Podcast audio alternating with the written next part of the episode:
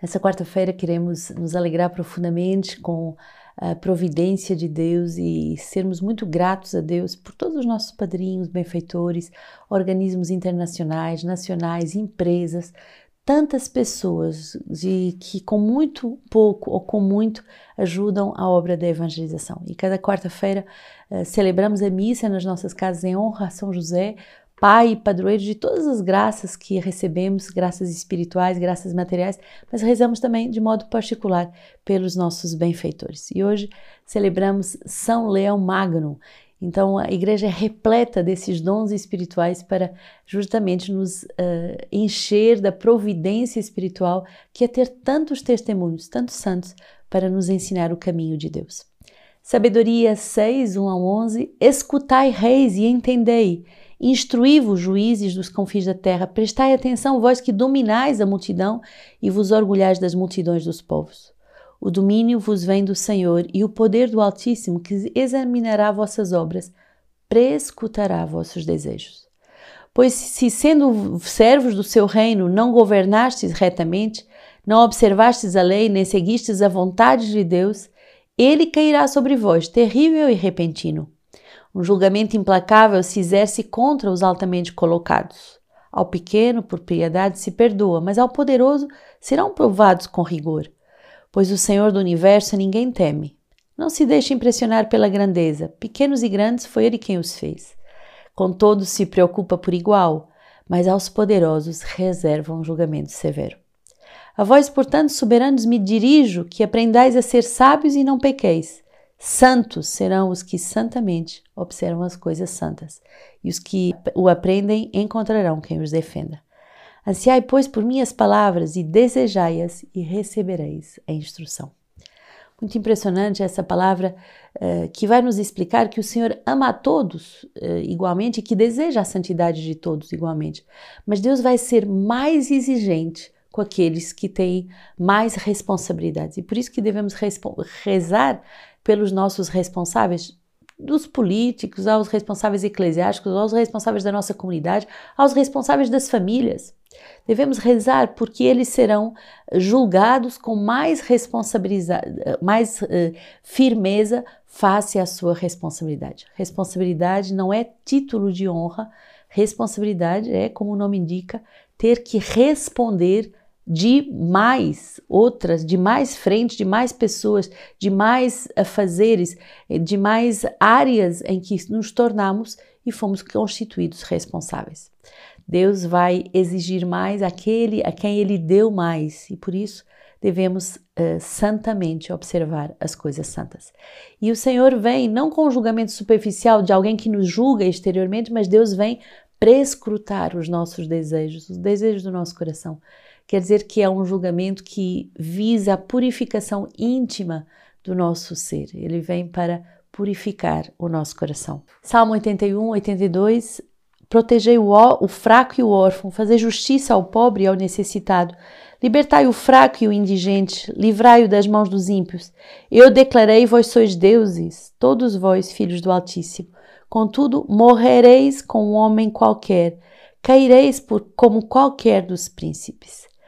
Uh, bonito essa, esse salmo que mostra que o Senhor protege o mais fraco, protege o pequeno e uh, quer verdadeiramente uh, nos libertar para uma vida de santidade, uma vida de responsabilidade. Lucas 17, 11 a 19, como se encaminhasse para Jerusalém, passava através da Samaria e da Galileia. Ao entrar num povoado, dez leprosos vieram-lhe ao encontro. Pararam à distância e clamaram: Jesus, mestre, tem compaixão de nós. E vendo-os, ele lhe disse: Ide mostrar-vos aos sacerdotes. E aconteceu que, enquanto iam, ficaram purificados. Um dentre eles, vendo-os curados atrás, voltou atrás, glorificando a Deus em alta voz, e lançou-se aos pés de Jesus com o rosto por terra, agradecendo-lhe. Pois bem, era um samaritano. Tomando a palavra, Jesus lhe disse: Os dez não ficaram purificados? Onde estão os outros nove? Não houve acaso quem voltasse para dar glória a Deus, senão este estrangeiro? E em seguida disse-lhe: Levanta-te e vai, a tua fé te salvou. Hoje o Evangelho nos mostra a incoerência do coração humano que muitas vezes é ingrato. Recebe tantas graças, recebe tantos dons, mas muitas vezes é ingrato e não sabe agradecer pelas maravilhas de Deus. Deus tinha curado dez leprosos, cadê? Onde estão esses dez leprosos para agradecer? E é terrível quando percebemos que o coração humano guarda e rumina o mal e lembra-se do mal que lhe foi feito, mas não guarda nem agradece pelo bem muito maior que lhe foi feito. Então hoje pensamos ao Senhor através dessa Alexio, dessa quarta-feira e com o coração de São José, um coração grato, coração que guarda o bem, um coração que faz memória de todos os bens recebidos através dos nossos irmãos ou diretamente, ou através dos dons que recebemos da saúde, da, da, daquilo que vivemos. Sejamos um coração uh, grato que respira o louvor e a gratidão a Deus.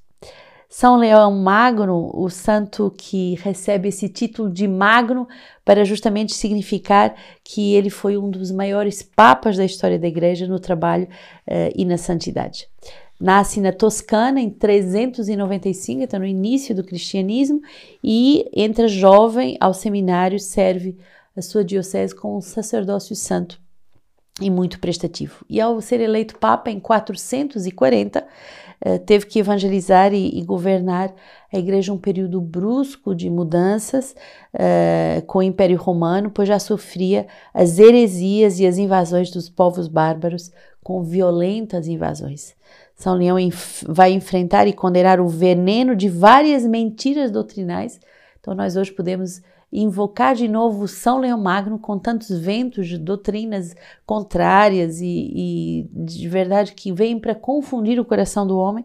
E justamente São Leão vai eh, lutar contra esse veneno muito forte e eh, luta com, contra eh, o monofisismo que dizia que Jesus teria apenas uma natureza e não ambas as naturezas divina e humana em uma só pessoa. O concílio da Calcedônia foi o triunfo da doutrina e da autoridade do grande pontífice. 500 bispos que o imperador uh, convocou para resolver esta questão limitaram-se a ler a carta papal, exclamando ao mesmo tempo: Roma falou por meio de Leão, a causa está decidida, causa finita est.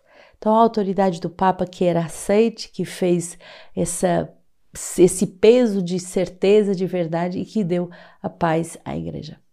Que hoje nós também possamos receber a palavra do Papa com a mesma intensidade, com a mesma certeza de que é uma palavra segura. Quanto à dimensão social, Leão foi crescendo e, eh, com tantas desordens dos bárbaros, ele vai eh, ser uma esperança muito forte como doutor da igreja consegue salvar da destruição a Itália, Roma e muitas pessoas. E Átila ultrapassara os Alpes e entrara na Itália. O imperador fugira e os generais romanos tiveram que se esconder e o Papa era a única força capaz de impedir a ruína universal. Então São Leão sai ao encontro do conquistador bárbaro acampado às portas de Mantua e é certo que o bárbaro abrandou-se ao ver diante de si a atitude suplicante do pontífice dos cristãos e mesmo retrocede com todo o seu exército. Bonito ver a autoridade desse homem que vai até uma autoridade política, uma autoridade de proteção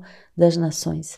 Diante das riquezas e da, das obras escritas de São Leão Magno está esse grito: toma consciência, ó cristão, da tua dignidade, já que participas da natureza divina que São Leão Magno nos dê a grande graça de tomar consciência uh, da nossa dignidade, já que participamos da natureza divina.